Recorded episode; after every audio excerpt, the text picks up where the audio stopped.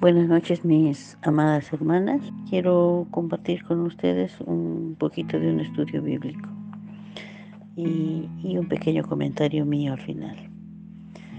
Me refiero a Juan 4 del 1 a, adelante al 42 que es eh, eh, la historia de Jesús y la mujer samaritana pero en concreto me quiero referir a, la parte en la que, porque es bastante extenso esto, así que voy a referir a, la parte de, la explicación del, eh, del agua que evita que uno vuelva a tener sed.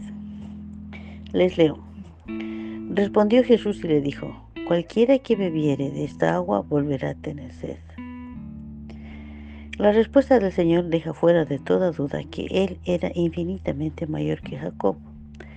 Lo primero que hace es mostrar a la mujer que el agua del pozo que Jacob les había dado no lograba calmar definitivamente su sed. En realidad Jacob era un hombre y todo lo que podía darle eran cosas materiales, como el agua que nunca puede dejar plenamente satisfecho al hombre.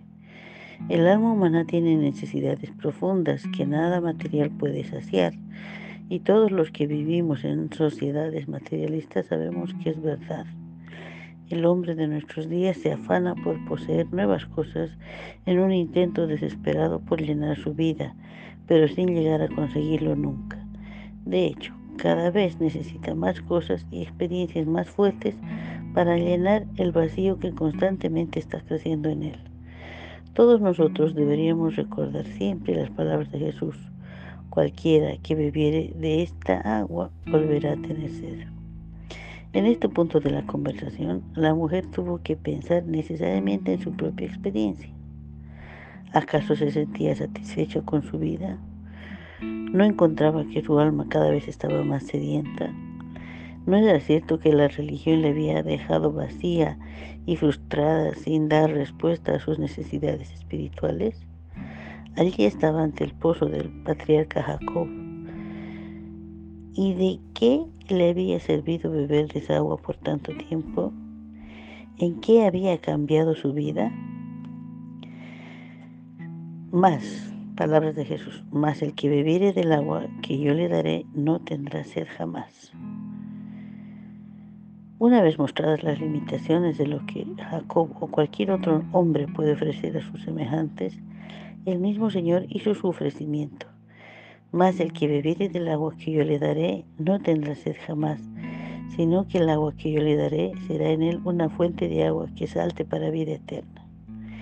Cristo hace aquí una promesa universal, y que solo Él puede llenar plenamente el vacío de nuestro interior y darnos una felicidad duradera aunque esto no ocurrirá hasta que le entreguemos nuestras vidas.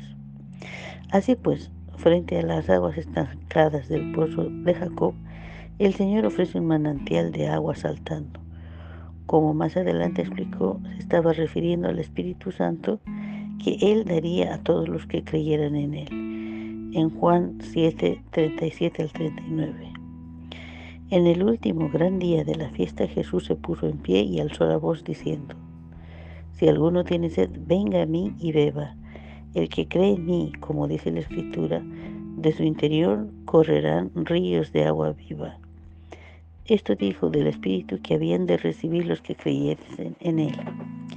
Y esta oferta sigue estando vigente para todos los hombres y mujeres en cualquier parte. Así lo recuerda también el libro de Apocalipsis, Apocalipsis justo al terminar.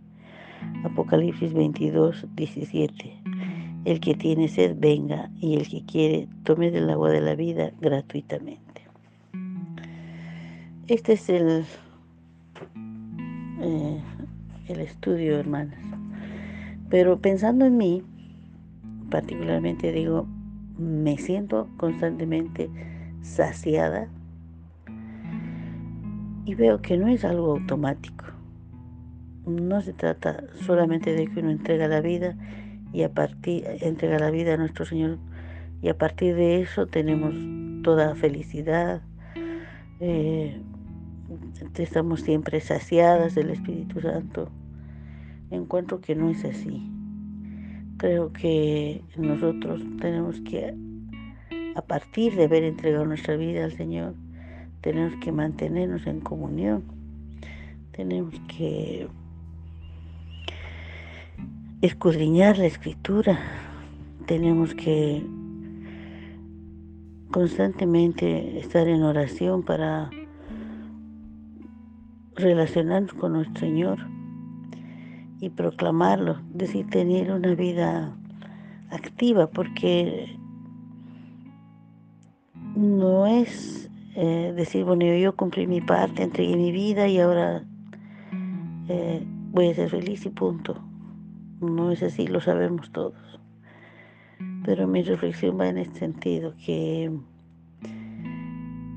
que hagamos que esta promesa del Señor de no volver a tener sed jamás sea, eh, sea real, sea hecha, sea plasmada en nuestra integridad como verdaderas eh, hijas de Dios, peregrinas en este mundo y, y vivamos el, el cristianismo como el Señor nos ofrece plenamente.